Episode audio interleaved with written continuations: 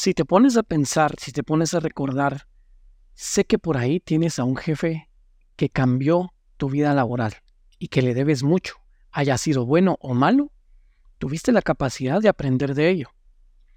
En este episodio hablaremos de los jefes que nunca se olvidan. Empecemos. Este es el podcast en donde descubriremos el para qué de las cosas que pasan en nuestras vidas. Tocaremos temas de liderazgo y productividad en áreas laborales e institucionales, así como temas personales como lo pueden ser el luto, las relaciones tóxicas, relaciones que creíste que no tenían arreglo en lo familiar, en lo social y en lo laboral. Pero sobre todo, te daré una oportunidad al final de este episodio, algo que no se puede comprar, algo tan caro que solo gratis se puede obtener. Suscríbete a este podcast y activa las notificaciones para que no te pierdas el contenido que subo semana a semana. Recuerda, mientras más luz hay en tu interior, menos espacio hay para la oscuridad.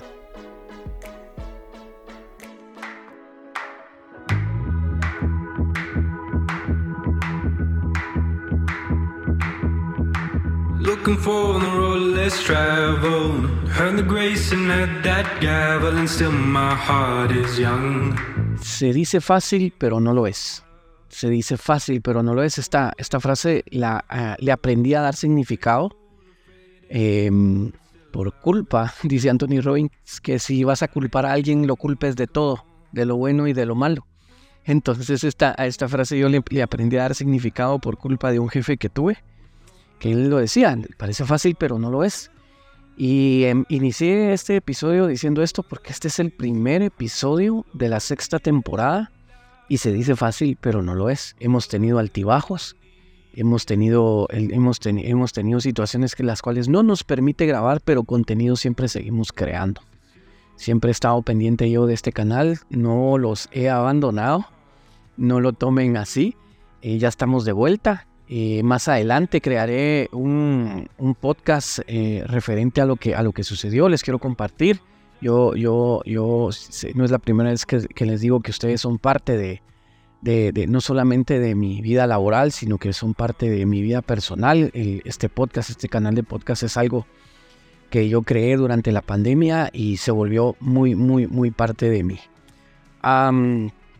Pues les decía, este es el primer episodio de la sexta temporada de, este, este, podcast que le, que le he titulado eh, Simplemente. Y el nombre de este episodio es El jefe que nunca olvidaré. ¿Por qué? Porque hay jefes que nunca olvidamos. Si no es que no olvidamos a ninguno. Y si te pasa esto que no olvidas a ninguno de tus jefes o no has olvidado a ninguno de tus jefes, quédate en este episodio. Quédate en este episodio porque vas a saber por qué. Y les quiero eh, comentar la metodología o la temática que vamos a tomar el día de hoy. Eh, yo tengo varios puntos que les quiero comentar de, acerca de jefes buenos, pero también vamos a tomar en cuenta los, los puntos sobre jefes malos. Pero no lo quiero dejar ahí. Lo que yo quiero es de que de este episodio tú saques algo productivo, algo que te vaya a ser em, útil para tu vida laboral de ahora en adelante o si ya lo estás practicando, que te siga siendo útil, que te sirva de refuerzo. Entonces, eh, yo estoy, eh, voy, a, voy a empezar y voy a empezar dándote pues estos puntos que te quiero compartir y luego de, dar, de ver dos, eh, las dos caras de la moneda, vamos a hacer un análisis y vamos a tratar de darle un enfoque objetivo, ¿de acuerdo? Entonces, el primero es que un buen jefe te guía con el ejemplo. Un buen jefe se sienta contigo para, para enseñarte cómo hacer las cosas. Es lógico que cuando tú llegas a una empresa nueva, a ocupar un puesto nuevo, no te sabes eh, cómo se trabaja. Puede, que sepas, puede que en, la universidad te hayan enseñado eh, eh, temas financieros, temas psicológicos, temas que tengan que ver con el desarrollo organizacional, gestión de proyectos, etcétera, pero no sabes cómo todo esto se aplica en esta empresa en donde estás llegando. Entonces un buen jefe se pone a tu lado para mostrarte cuáles son los procesos internos de la empresa para que tú los puedas aplicar. ¿sí? Ese es un buen jefe. Y contrario a ello, el otro la otra cara de la moneda de esto es un jefe que pues lo conoces a los 15 días que iniciaste labores. Es ese jefe que, que supone que como ya recibiste una capacitación por parte de la empresa, ya sabes eh, cómo operar al 100%. Y aquí, pues bueno, más adelante voy a tocar más a fondo y aquí algo, es, algo sensible que, que voy a seguir tocando durante todos estos puntos porque yo sé que te ha pasado que, que cuando entras a una organización te dicen, mire, nosotros estamos contratando a alguien nuevo en este puesto porque necesitamos ideas frescas, necesitamos alguien que venga a modificar los procesos, etcétera, etcétera. Y cuando inicias eh, a trabajar, te das cuenta de que lo que necesitan es que hagas lo mismo que hacía la persona que, dejó ese puesto con anterioridad. Entonces se vuelve un poco confuso y frustrante. ¿Sí? Y eh, toco este tema porque eh, va mucho de la mano con que un jefe suponga que ya sabes hacer las cosas, que un jefe espere que hagas las cosas como se venían haciendo y no, te contrataron para poder revolucionar procesos, para hacer algo nuevo, para, por ejemplo, y te lo pongo así sencillamente, alguien que ocupó un publicista, por ejemplo, yo soy publicista, un publicista que, ocupa, eh, que ocupó ese puesto durante tres años. Eso quiere decir que por lo menos se graduó hace cuatro años, salió de la empresa y te contrataron a ti tú entraste a esta empresa. Quiere decir que tú traes ideas nuevas de tu preparación académica, que te otorgó la preparación académica. Y la idea es que puedas aplicar esas ideas frescas. Y lo que me pasó a mí en lo personal es que yo no pude en, una ocasión yo no pude aplicar esas ideas frescas que traía, porque mi jefatura no me lo permitió. Entonces yo tuve que hacer a un lado mis cinco años de preparación académica más dos de, especialización, etcétera, y empezar a aprender cómo se hacía, cómo hacía las cosas la otra persona sin tenerla a la otra persona a la par. Entonces ahí es donde se complica. Entonces, ¿cuál es la, la parte objetiva de esto? La parte objetiva es de que de las dos de las dos situaciones vas a aprender, claro que sí. De la primera situación de un jefe que sí se sienta contigo porque te guía con el ejemplo, vas a aprender mucho más fácil. ¿Sí? Fácil no quiere decir bueno. ¿Ya? Contrario a la otra situación, tú te vas a sentar a aprender solo. ¿Sí? Y contrario a la otra situación, esto quiere decir que no va a ser fácil, pero en mi experiencia te puedo decir que es mucho mejor que aprender de la manera fácil. ¿Por qué? Porque si tú aprendes de esta manera, vas a hacer, vas a aplicar eh, eh, esa personalidad autodidacta que tienes de poder aprender procesos, de poder aprender las maneras en que puedes desarrollar y, desenvolverte en un, en un puesto de trabajo por ti mismo. Y esto no tienes que llevarlo a lo emocional tampoco tienes que llevarlo a la vanagloria, porque pues así le hubiera tocado a alguien más que hubieran contratado. No es que tú seas eh, alguien especial por aprender de uno u otro modo. Es porque así te tocó y así hay que hacer las cosas.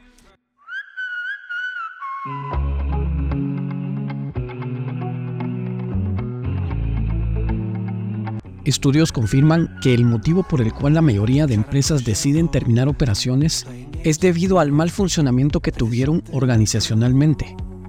Es por eso que he creado programas y talleres presenciales y virtuales, en donde el único fin es crear sinergia, liderazgo y compromiso dentro de los integrantes de cada unidad de negocio. Si la situación te está empujando a cerrar operaciones, no lo hagas aún. Escríbeme a gerencia.ascende.gmail.com o a cualquiera de mis redes sociales y evaluemos juntos la mejor de las salidas. Y recuerda que un equipo unido y enfocado impulsa exponencialmente a una empresa. El segundo punto es que un buen jefe te reconoce y te premia. Dicen que em, eh, hay un dicho que dice lo siguiente, se llama la atención en privado y se felicita en público. Esa es una manera psicológica de poder alimentar la aceptación, la aprobación, el, el bienestar emocional de uno de los subordinados de, la empresa. Te estoy hablando si tú tienes, si tú, eres, si tú lideras un equipo. Ahora, si tú perteneces a ese equipo y tu jefe no hace esto, ese es el otro lado de la moneda. Si tu jefe no te premia, no te reconoce, que, que este dicho que te dije lo aplica al revés, que te llama la atención en público y que solamente te reconoce en privado, esto eh, te lo digo desde ya, te va a ir, te va a ir eh, afectando emocionalmente. Pero tú tienes el poder de poder contrarrestar este tipo de cosas. ¿Sí? ¿Por qué? Yo no, es la primera vez que se lo recomiendo en este podcast, no en este episodio, pero sí en este podcast. les he recomendado Los Cuatro Acuerdos. Este libro me cambió mucho la manera de percibir las cosas. Yo era una persona muy tímida, yo era una persona muy eh, aprensiva a lo que decían y pensaban de mí. Yo era una persona que me afectaba en lo, en lo emocional, lo que pensaban de mí. Y ahora, bendito Dios, y gracias a este libro, eh, tengo la capacidad de análisis para saber qué es lo que me puede afectar y qué no. Qué es lo que permito yo que me afecte y qué es lo que yo no permito que me afecte. ¿Sí? Y esto también lo puedes hacer tú. Con este y muchos otros libros que hay, que hay en el mercado que tú puedas obtener si tú necesitas una, hagamos algo, hagamos algo. Si tú necesitas, si tú dices, mira, yo sí leo, pero yo, lo, yo me enfoco más en, lo, en, lo, en las novelas, en, en tipo de lectura distinto, etcétera, escríbeme a mis redes sociales. Dime que escuchaste este episodio y que quieres eh, que te, te, pueda recomendar algunos libros que tengan que ver con superación personal, autoayuda, eh, eh, productividad, etcétera, y yo con mucho gusto te lo voy a compartir. Seguimos. Entonces, me, refería a esto, si tú tienes la capacidad de, eh, mental, emocional, de poder administrar qué es lo que entra a tus emociones y qué es lo que no permites que entre a tus emociones. ¿De acuerdo? El siguiente punto es, eh, un buen jefe te dice que tu trabajo es importante. Sí, yo aquí quiero cortar con ese mal dicho que anda por ahí, que no somos indispensables en, en, la empresa, en el lugar donde trabajamos. Cuando te digan eso, no te lo creas. Y es más, defiende, defiende tu postura. ¿Por qué? Por lo siguiente. Todos somos indispensables en donde trabajamos. Todos. ¿Sí? Solamente hay este, este, este dicho surgió por, las gente, por la gente que trabaja para lo que la contrataron. ¿Qué quiere decir esto? Que no da la milla extra. ¿Qué quiere decir esto? Que no agrega valor a su puesto de trabajo. Por ejemplo, a mí me contratan en un restaurante para lavar trastos y yo lavo trastos porque para eso me pagan. Pero eh, si mi contrato dice que, que me contrataron para lavar trastos así literalmente, yo podría dejar los trastos después de lavados dentro de ese mismo lugar donde estaban los trastos sucios. Pero si yo le quiero agregar valor a mi, a mi puesto, yo lo que puedo hacer es lavar los trastos, secarlos y colocarlos, guardarlos en donde es su lugar. Eso es agregar valor.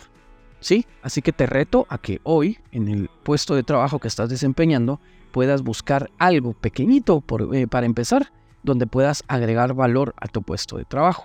¿Sí? Entonces, recuerden, no se trata o no, no, no le hagan caso a las personas que le digan que no eres indispensable en el lugar de trabajo. Claro que lo eres, porque tú agregas valor, tú vas más allá de lo que te piden. Entonces, eh, yo me recuerdo que a mí me, dijeron en varias ocasiones, hay muchas personas allá afuera que están esperando que, que, te vayas para poder ocupar tu puesto y me, y me van a cobrar menos. Y es como, ok, está bien, pueden ocupar mi puesto, pero no van a hacer el trabajo que yo hago. Claro, sí, pueden hacer los procesos que la empresa les está pidiendo, pero el valor agregado que yo le doy a este puesto, nadie más se lo puede dar. ¿Sí? Y si ya te diste cuenta, con este punto ya tocamos las dos caras de la moneda. Hay jefes en, el caro, en, la cara negativa de la moneda. Hay jefes que te amenazan. Usan este término para amenazarte, para que en teoría o entre comillas tú puedas desarrollar tu trabajo de una manera, con un mejor desempeño. Y es un error hacer, si tú eres jefe de un equipo de trabajo, si estás liderando un equipo de trabajo y tienes la costumbre de hacer esto, no lo hagas. No lo hagas. Estás, estás llenando de pólvora una bomba. Y va a llegar un momento que va a llegar un chispazo y esa bomba va a estallar. esa bomba va a estallar. No lo hagas. No se trata a tu personal eh, eh, de, esta manera. No se les amenaza para que suban el rendimiento. Esto se ve mucho en los equipos de, ventas de las empresas. El líder siempre amenaza al, vendedor diciéndole si no llegas a la meta no tenés la comisión de todo lo que, de lo que, de lo que vendiste sin llegar a la meta. Esa es una mala manera de liderar un equipo. Sí, porque lo que estás haciendo es espantando a tu equipo. Y lo que estás haciendo es acumularle trabajo a tu departamento de, recursos humanos. ¿Por qué? Yo siempre he dicho, el departamento de recursos humanos gasta el 80% de su tiempo en contrataciones y en despidos. Y el otro 20% lo dedica a, a lo que debería de ser, que es, la, eh, es la, el desarrollo humano de la empresa. ¿Sí? Recursos humanos. En muchas empresas actualmente se llama talento humano. Y si te pones eh, a, pensar literalmente en, este, en, esta, en esta palabra, en esta frase, en este nombre, talento humano, ¿dónde cabe despidos y contrataciones? En ningún lado. En ningún lado. Entonces, es importante que tú, primero que nada, sepas que tu trabajo es importante en donde estás. Si eres indispensable en tu área laboral. Solo si estás agregando valor. Si no, simple y sencillamente, pues sí. Ahí sí entra el de que no eres indispensable. Ahí sí entra que alguien más puede entrar a hacer tu trabajo, porque solo estás haciendo lo que te pide. No vas más allá. ¿Sí? Un buen jefe te motiva a crecer. Un buen jefe te motiva a, aspirar a más, por ejemplo. Em, yo recuerdo que eh, yo eh, estaba liderando un, un, equipo de trabajo y em, una de las personas que yo tenía a mi cargo era una persona muy, muy hábil para eh, manejar hojas de cálculo, fórmulas, etcétera, en Excel. Era muy bueno, era muy bueno. Y esto me dijo a mí que él aceptó el trabajo que se le había ofrecido por necesidad. Pero cuando él desenvolvió bien su trabajo dentro de la empresa y nos pudimos percatar, no solamente yo, sino que mi jefe también, eh, de que él tenía la capacidad de estar en otro lugar, eh, lo, tomamos en cuenta para muchas otras cosas, no solamente para sus labores. Y claro, hubo un común acuerdo, un acuerdo verbal en el que si él estaba de acuerdo en que lo tomáramos en cuenta para otras cosas y él estaba feliz de hacerlo, a tal punto que él pidió su traslado para el departamento de, Business Intelligence y sin, sin ningún problema lo trasladé. Le di luz verde, se hizo las pruebas, entró sin ningún problema y, pues, según tengo entendido hasta la fecha, él todavía está en ese departamento. Y es uno de los mejores de su equipo. Entonces, un buen jefe te motiva a crecer, no te cierra las puertas. Y te quiero tomar este mismo ejemplo de este muchacho. Cuando yo quise hacer lo mismo, mi jefe me cerró las puertas a mí. Sí, por favor, si eres un jefe así, no lo hagas. Permite a tu gente crecer. Sí, Permítele a tu gente crecer, porque no puede ser que en, en, el mismo día, por la mañana, tú le dijiste que no era indispensable en el trabajo y en la tarde, cuando te pidió el traslado, no lo dejas ir. Eso te, eso te contradice a ti, porque le estás diciendo de, eh, sin, eh, sin palabras, le estás diciendo que sí es indispensable para ti. Sí, entonces no caigas en ese error. ¿Por qué? Porque pierdes credibilidad. Tú como jefe pierdes credibilidad al actuar como jefe, no como líder. Al actuar como dictador, pierdes credibilidad. ¿Sí? Entonces, te recomiendo que puedas ser un jefe que, te, que, impulses a tu equipo a crecer. ¿De acuerdo? Hay otras personas que hay otros jefes que te abren las puertas, te abren las puertas de lo que ellos saben, de su conocimiento, te comparten. Tenía un jefe que estaba sacando una maestría en marketing y nos compartía la clase que le tocaba de la semana, no la compartía, nos la mandaba al correo y, y, puede ser que con el fin de que fuéramos un mejor equipo de, de mercadeo o con el fin de que, de que pudiéramos aprender más en lo personal, en nuestro, en nuestro, en nuestro crecimiento laboral personal, ¿sí? Pero nos compartía, nos abría las puertas de la, de la ventaja o de la posibilidad o de la oportunidad que él tenía, nos, eh, porque no todos podemos pagar una maestría, ¿sí? No todos pueden pagar una maestría y, como él tenía la información no la, no, la, no, la, trasladaba. Claro, no es lo mismo que un catedrático te esté compartiendo información en un aula, por ejemplo, a que una a que a recibir un PDF y que te toque leer una clase de no sé 12 páginas, ¿verdad? No es lo mismo, pero eh, él tenía la buena intención de trasladarnos ese, ese conocimiento a nosotros. Contrario a esto está el otro lado de la moneda, que también tuve esa experiencia, por eso es que hablo con mucha propiedad de estos temas, porque procuro que los temas que tocó sean temas que en, los cuales tenga un poco de experiencia en, relación a, lo que hablo, eh, para poder hablarlo con propiedad. En, eh, eh, el otro lado de la moneda es de que, por ejemplo, en una empresa en la que trabajé, la empresa nos impulsaba inscribiéndonos a cursos para que nosotros pudiéramos aprender o mantenernos actualizados sobre lo que hacíamos en el día a día. Y yo quise eh, eh, inscribirme porque nos pasaban un listado de los cursos que estaban disponibles. Yo quería inscribirme en un curso y mi jefe no me lo permitió porque amenazaba, o al menos así me lo dijo un compañero que platicó con mi jefe luego, amenazaba el puesto de trabajo de mi jefe en conocimiento, en el conocimiento que yo iba a adquirir en base a este curso. Entonces ese jefe me cerró las puertas. Entonces, ¿qué es lo que pasa? ¿Qué es lo que debes hacer en estas situaciones? Eh, como en el primer punto, puedes aprender de lo bueno y lo malo, pero de lo malo yo creo que se aprende más. Entonces tú puedes extraer los puntos positivos de ahí. ¿Cuál podría ser un punto positivo? Simple y sencillamente, yo no voy a ser así como era mi jefe. Yo, yo sí le voy a abrir las puertas a, a mi equipo de trabajo porque se lo merecen, definitivamente. Y en el penúltimo, penúltimo punto, ya estamos por terminar, no te preocupes, no te quiero aburrir tampoco. Ya me di cuenta que llevamos 19 minutos acá, pero eh, si te quiero, si, creo que es importante cerrar con estos dos puntos. Sí, em, un buen jefe te defiende cuando no lo necesitas.